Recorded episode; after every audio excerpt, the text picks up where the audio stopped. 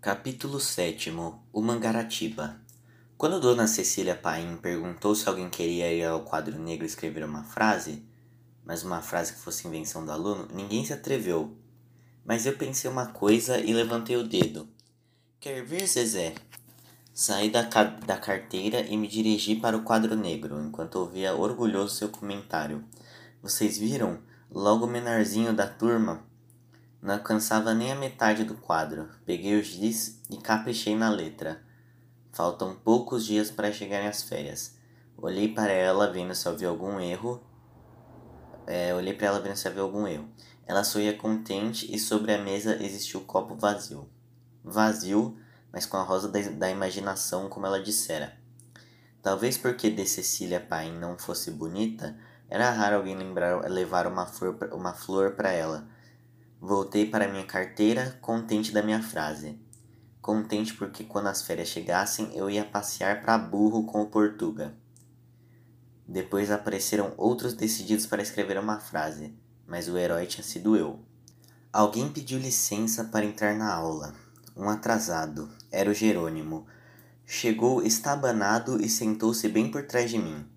Colocou os livros com barulho e comentou para o vizinho. Não prestei bem atenção. Queria estudar direitinho para ser sábio, mas uma palavra da conversa sussurrada me chamou a atenção. Falaram em Mangaratiba. Pegou o carro? O carrão? Aquele bonito seu Manuel Valadares. Virei-me atratando. O que, o que foi que você disse? Disse isso, que o Mangaratiba pegou o carro do português na passagem da rua de, da Chita. Foi por isso que eu cheguei tarde. Trem esmigalhou o carro. Tem gente à beça. Chamaram até o corpo de, bombeiro, de bombeiros de Realengo. Comecei a suar frio. E meus olhos ameaçavam ficar escuros. Jerônimo continuava respondendo às perguntas do vizinho. Não sei se morreu. Não deixavam criança chegar perto. Fui me levantando sem sentir. Aquela vontade de vomitar me atacando enquanto o corpo estava molhado, molhado de suor frio. Saí da carteira e caminhei para a porta de saída. Nem reparei direito do rosto da dona Cecília Paim, que viera ao meu encontro, espantada talvez com a minha palidez. O que foi, Zezé? Mas eu não podia responder, meus olhos começavam a se encher de lágrimas. Então me deu a loucura enorme. Comecei a correr sem pensar na sala da diretora. Continuei correndo. Alcancei a rua e me esqueci do Rio São, pa... do Rio São Paulo de tudo. Só queria correr correr e chegar lá. Meu coração doía mais do que o estômago e corri toda a rua das casinhas sem parar. Alcancei a confeitaria e realcancei a vista pelos carros para ver se Jerônimo não mentira. Mas o nosso carro não se encontrava lá. Soltei um gemido e comecei a correr. Fui agarrado pelos braços fortes de seu Lidislau. Onde você vai, Zezé? As lágrimas molhavam meu rosto. Vou lá. Você não tem que ir. Esperneei como um louco, mas não conseguia me livrar de seus braços. Fique calmo, meu filho, eu não deixarei você ir lá. Então Mangaratiba matou ele? Não. A assistência já veio, só estragou muito o automóvel. O senhor está mentindo, seu Ladislau. Por que ia mentir? Não contei que o trem pegou o automóvel? Pois bem, quando ele puder receber visitas no hospital, eu levo você, prometo. Agora vamos tomar um refresco. Pegou um, lenço e enxugou meu suor. Eu preciso vomitar um pouco. Encostei na parede e ele ajudou a segurar minha cabeça. Está melhor, Zezé? Fiz que sim com a cabeça. Vou levar você em casa. Quer? Fiz que não com a cabeça e andando devagarinho, completamente desorientado. Sabia de toda a verdade. O Mangaratiba não perdoava nada. Era o trem mais forte que havia. Vomitei mais umas duas vezes e pude ver que ninguém se incomodava comigo que não havia mais ninguém na vida. Não voltei para a escola. Fui seguindo o, o que o coração mandava. De vez em quando, fungava e enxugava o rosto na blusa do uniforme. Nunca mais iria, iria ver o meu Portuga. Nunca mais. Ele se fora. Fui andando, fui andando. Parei na estrada onde ele deixou que eu chamasse de Portuga e me colocou de morcego. Seitei no tronco de árvore e me encolhi todo, encostando o rosto nos joelhos. Surgiu um desabafo grande que eu nem esperava. Você é malvado, menino Jesus. Eu que pensei que você ia nascer Deus, ia nascer Deus essa vez, e você faz isso comigo. Por que você não gosta de mim como dos outros meninos? Eu fiquei bonzinho, não briguei mais, estudei as lições, deixei de falar palavrão. Nem bunda mais eu falava. Por que você faz isso comigo, menino Jesus? Vão cortar o meu pé de laranja lima e nem por isso eu me zanguei, só chorei um pouquinho. E agora? E agora? Nova enxurrada de lágrimas. Eu quero ver o meu Portuga de volta, menino Jesus. Você tem que me mandar o meu Portuga de volta. Aí uma voz muito suave e muito doce falou para o meu coração. Devia ser uma voz amiga da árvore em que eu me sentara. Não chore, menininho, ele foi pro céu. Quando eu estava ficando de noite, já sem força, sem poder mesmo vomitar mais ou mais chorar? Quando estava ficando de noite, já sem forças, sem poder mesmo vomitar mais ou chorar, eu fui encontrado por Totoca sentado no degrau da entrada da dona Helena Vilas Boas. Ele falou comigo e eu só pude gemer. O que é que você tem, Zezé? Fale comigo. Mas eu continuava gemendo baixinho. Totoca pôs a mão na minha testa. Você está ardendo de febre. Que foi, Zezé? Venha comigo, vamos para casa. Eu ajudo você a ir devagarzinho. Devagarzinho. Falei, é, consegui falar entre gemidos. Deixe, Totoca. Eu não vou mais para aquela casa. Vai sim, a nossa casa. Eu não tenho mais nada lá, tudo acabou. Tentou ajudar a levantar-me, mas viu que não tinha mais forças. Enrodilhou meus braços no seu pescoço e me carregou nos braços. Entrou em casa e me deitou na grama. Jandira, Glória, onde está essa gente? Fui encontrar Jandira conversando na casa de Alaide. Jandira, Zezé está muito doente. Ela veio resmungando. Deve ser fita de novo, umas boas chineladas, mas Totoca entrara no quarto nervoso. Não, Jandira, dessa vez ele está muito doente e vai morrer. Durante três dias e três noites, fiquei sem querer nada, só a febre me devorando e o vômito que me atacava quando tentava me dar coisa para eu comer ou beber.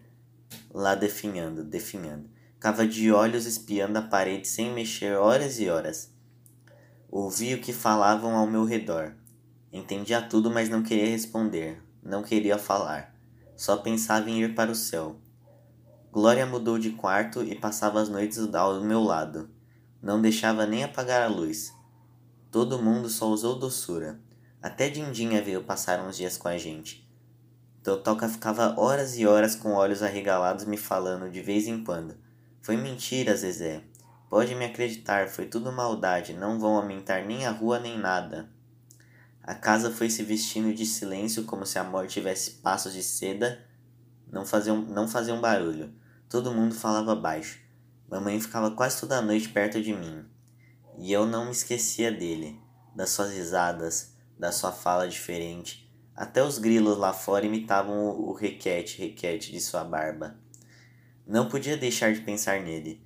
Agora sabia mesmo o que era dor. Dor não era apanhar de desmaiar. Não era cortar o pé com um caco de vidro e nem levar pontos na farmácia.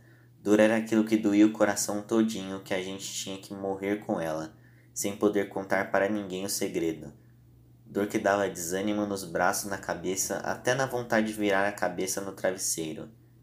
A coisa e a coisa piorava. Meus ombros estavam saltando da pele. Chamaram o médico, o Dr. Fallhaber. Veio e me examinou. Não demorou muito a descobrir. Foi um choque, um trauma muito forte. Ele só viverá se conseguir vencer esse choque. Glória levou o médico para fora e contou. Foi choque mesmo, doutor. Desde que ele soube que iam cortar o pé de laranja lima, ficou assim. Então precisam convencê-lo de que não é verdade. Já tentamos de todas as maneiras, mas ele não acredita. Para ele, o pezinho de laranja é gente. É um menino muito estranho, muito sensível e, pre e precoce. Eu ouvia tudo e continuava desinteressado de viver. Queria ir para o céu e ninguém vivo ia para lá. Compraram remédios, mas eu continuava vomitando. Foi então que aconteceu uma coisa linda. A rua se movimentou para me visitar. Esqueceram que eu era o diabo em figura de gente. Veio seu miséria e fome e me trouxe doce de Maria Mole, de Maria Mole. A negra Ifigênia me trouxe ovos e me rezou a barriga para deixar de vomitar. O filho do seu Paulo está morrendo, me diziam coisas agradáveis. Você precisa ficar bom, Zezé. Sem você e suas diabruras, a rua fica uma tristeza. Dona Cecília Paim veio me visitar. Veio me visitar trazendo a minha sacolinha e uma flor. Aquilo só serviu para voltar a chorar de novo. Ela contava como eu saíra da aula e só sabia daquilo. Mas tristeza grande mesmo foi quando surgiu seu Ariovaldo. Eu reconheci sua voz e fingi que dormia. O senhor espera lá fora até que ele acorde. Ele sentou e ficou falando para a Glória. Escute, dona. Vim por todo canto perguntando pela casa até que descobri, até que descobri fungou grandemente. Meu santinho não pode morrer, não. Não deixe, dona. Era para a senhora que ele trazia os, os meus folhetos, não era? Glória quase não podia responder. Não deixe não, dona, esse bichinho morrer. Se sucede qualquer coisa com ele, nunca mais que venham nesse subúrbio desgraçado. Quando ele entrou no quarto, sentou perto da cama e ficou encostado na minha mão, e ficou encostando a mão no meu rosto. Espi, Zezé, você precisa ficar bom e ir cantar mais que eu. Quase não tenho vendido nada. Todo mundo me pergunta: Ei, Ariovaldo, cadê teu canarinho? Você promete que vai ficar sonzinho, promete? Meus olhos ainda tiveram forças para se encher e vendo que ele não devia mais ficar emocionado, Glória levou o seu Ariovaldo embora. Comecei a melhorar. Já consegui engolir alguma coisa e sustentar no estômago. A febre só aumentava e os, vômitos, e os vômitos voltavam trazendo os tremores e o suor frio. Quando eu me, me lembrava mais, não podia às vezes deixar de ver o mangratiba voando e esmagando ele. Pedia ao menino Deus se, ele, se é que ele se importava alguma vez comigo, para que ele não tivesse sentido nada. Vinha Glória e passava as mãos na minha cabeça. Não chore, Gum. Tudo isso vai passar. Se você quer, eu dou minha mangueira todinha para você. Ninguém nunca mais, ninguém nunca mais vai mexer com ela. Mas do que servia uma mangueira velha sem dentes que não sabia mais dar manga? Até meu pé de laranja lima logo logo perderia, perderia o encanto, tornar-se uma árvore como outra qualquer. Isso se desse em tempo ao pobrezinho. Como era fácil para uns morrer, era só vir um trem malvado e pronto, e como era difícil para mim ir para o céu, todo mundo estava segurando minhas pernas para eu não ir. A bondade e dedicação de Glória conseguiam fazer que eu chegasse a conversar um pouco. Até papai deixou de sair à noite. Totoca emagreceu tanto de remorso que Jandira chegou a lhe dar um, um carão. Já não basta um, Antônio. Você não está, é, você não está no meu lugar para sentir. Viu que contei para ele, ainda sinto na barriga, até quando estou dormindo. Rosto dele chorando, chorando. Agora não, agora não vá você chorar também. Já está um marmanjo e ele vai viver. Deixe disso e vá comprar uma lata de leite condensado no miséria e fome. Então me dê o dinheiro, que ele não fia, não fia mais, mais para papai. A fraqueza ia me dando uma sonolência contínua. Não sabia mais quando era dia ou noite.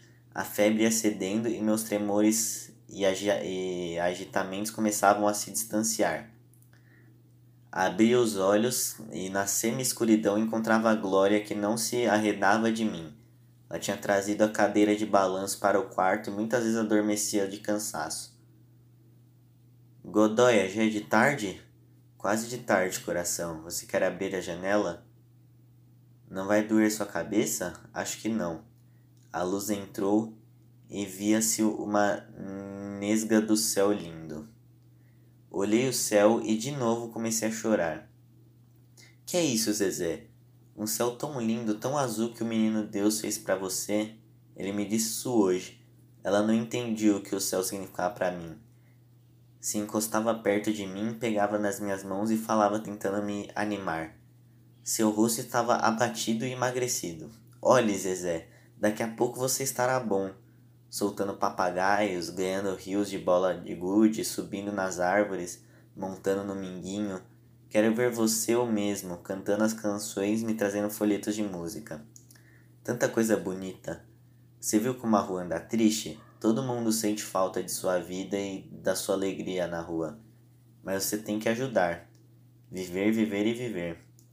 Sabe, Godoya, eu não quero mais. Se eu ficar bom, vou ser ruim de novo. Você não entende.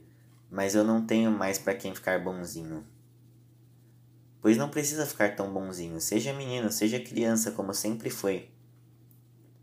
Pra que, Godoya? Pra todo mundo me bater muito? Pra todo mundo judiar de mim? Ela pegou no meu rosto entre os dedos e falou resol é, resoluta. Olhe, Gum, eu juro para você uma coisa. Quando você ficar bom, ninguém, ninguém, nem mesmo Deus, vai botar as mãos sobre você. Se as passarem antes sobre o meu cadáver. Você acredita? Fiz um rum afirmativo. O que é cadáver? Pela primeira vez o rosto de Glória se iluminou de uma grande alegria. Deu uma risada porque sabia que eu, que eu me interessando por palavras difíceis estava novamente querendo viver. Cadáver é mesmo que morto, que defunto, mas não falemos disso agora que não é conveniente. Também achei melhor, mas não podia deixar de pensar que ele já era um cadáver há muitos dias. Glória continuava falando, prometendo coisas, mas eu pensava agora nos, nos dois passarinhos, o azulão e o canarinho. O que fariam com eles? Podia ser que morressem de, de tristeza, como no caso do avinhado de Orlando Cabelo de, de Fogo. Talvez abrissem a porta da gaiola e dessem liberdade a eles, mas seria o mesmo que a morte. Eles não sabiam mais voar ficavam bobinhos parados nos pés de laranja até que a menina acertasse neles com atiradeiras. Quando Zico ficou sem dinheiro para conversar, o viveiro de Tia Sangue abriu as portas e foi aquela maldade. Não escapou um da pontaria dos meninos. As coisas começavam a pegar um ritmo normal na casa. Já se ouvia barulho por todas as partes. Mamãe voltara a trabalhar. A cadeira de, balan de balanço retornou à sala onde sempre morara. Somente Glória permanecia no seu posto.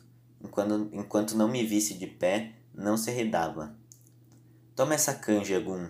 Jandira matou a galinha preta só para fazer essa canjinha para você. Olha como está cheirosa. E soprava o calor da colher. Se queres, fazes como eu.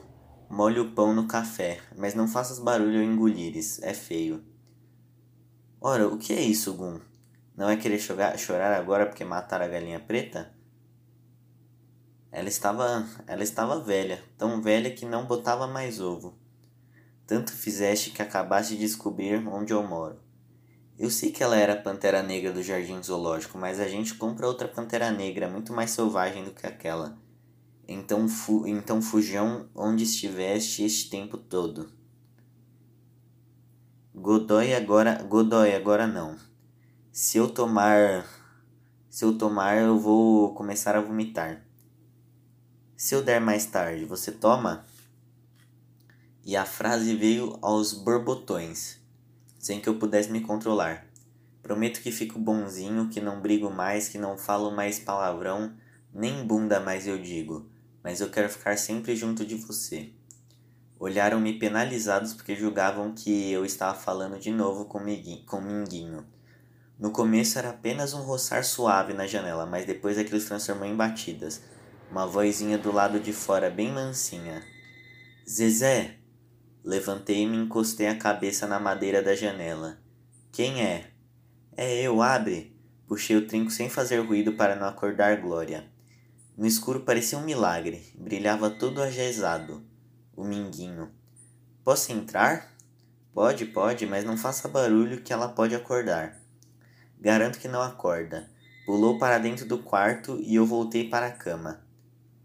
Olha o que eu trouxe para você. Ele fez questão de vir visitar também. Trouxe o braço para a frente e viu uma espécie de pássaro prateado. Não dá para ver direito, minguinho. Repare bem que você vai ter uma surpresa. Eu ajaezei ele todo com penas de prata. Não está lindo? Luciano, que bonito você ficou.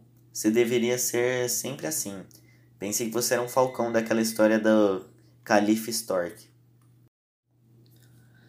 Alisei sua cabeça emocionado e senti pela primeira vez que, ele era, que ela era maciazinha e que até morcego gostava de ternura.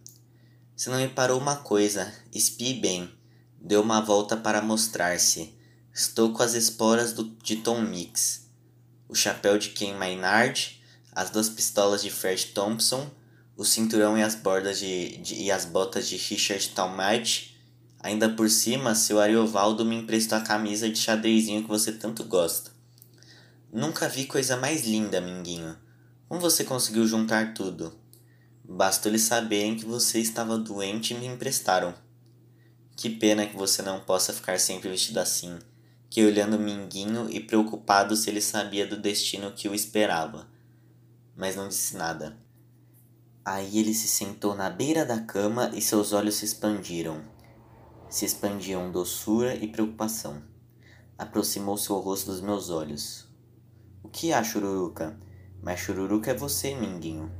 Pois então você é o Chururuquinha. Não posso querer a você com mais amizade como você faz comigo? Não fale assim. O médico me proibiu de chorar e de ficar emocionado. Nem eu quero isso. Eu vim porque estava com muita saudade e quero ver você bom e alegre de novo. Na vida tudo passa. Tanto que vim para levar você a passear. Vamos? Estou. Estou muito fraco. Um pouco de ar livre cura você. Eu ajudo para que pule a janela e saímos. Onde vamos? Vamos passear no encanamento. Mas eu não quero ir para a rua Barão de Capanema. Nunca mais eu vou passar por lá. Vamos para a Rua dos Açudes até o fim. Já agora Mindinho se transformara num cavalo que voava. No meu ombro, Luciano se equilibrava feliz. No encanamento, Minguinho me deu a mão para que eu me equilibrasse nos grossos canos. Era gostoso quando havia um buraco e a água espirrava como uma fontezinha molhando a gente e fazendo cócegas na sola dos pés. Senti um pouco de tontura, mas a alegria que ninguém estava me proporcionando dava a impressão de que eu, eu já ficaria, ficara bom. Pelo menos meu coração batia leve. De repente, um apito apitou longe. Você ouviu, Minguinho? É, uma, é um apito de trem, é, de trem ao longe. Mas um estranho ruído veio se achegando e novos apitos cortaram a so, cortavam a solidão. O horror me atingiu todo. É ele, Minguinho, o Mangaratiba, o assassino. E o barulho das rodas sobre o trilho crescia assustadoramente. Sobe aqui, Minguinho, sobe depressa, Minguinho. Minguinho não conseguia se equilibrar no cano por causa das esporas brilhantes. Sobe, Minguinho, me dá a mão, ele quer matar você, ele quer matar você, ele quer esmagar você, cortar você em pedaços. Mas o Minguinho trepara no cano e o trem malvado passou por nós apitando e soltando fumaceira. Assassino! Assassino! Entretanto, o trem continuava rápido sobre os trilhos. Sua voz vinha entrecortada de gargalhadas. Eu não sou culpado, eu não fui culpado, eu não sou culpado, eu não fui culpado. Todas as luzes da casa acenderam e meu quarto foi invadido por rostos semi-adormecidos. Foi um pesadelo. Mamãe me tomara nos braços, tentando, é, tentando contra o peito esmagar os meus soluços. Foi só um sonho, meu filho, um pesadelo. E comecei a vomitar enquanto Glória contava para Lalá. Acordei quando ele gritava: Assassino! Falava de matar, esmagar, cortar. Meu Deus, quando vai acabar tudo isso? Mas poucos dias depois acabou. Estava condenado a viver, viver. Numa manhã, Glória entrou radiante. Estava sentado na cama e olhava a vida com uma, uma tristeza de doer. Olhe, Zezé, em suas mãos existia uma florzinha branca. A primeira é flor de minguinho. Logo ele vira uma laranjeira adulta e começa a dar laranjas, que alisando a flor branquinha entre os dedos. Não choraria mais por qualquer coisa. Muito embora ninguém estivesse tentando me dizer adeus com aquela flor. Ele partia do mundo dos meus sonhos para o mundo da minha realidade de dor. Agora vamos tomar um mingauzinho e dar umas voltas pela casa como você fez ontem? Já vem, já. Foi quando o rei Luís subiu na minha cama. Agora deixavam sempre que eu vi, é, viesse perto de mim. No começo não queriam que se impressionasse. Zezé, que é meu reizinho?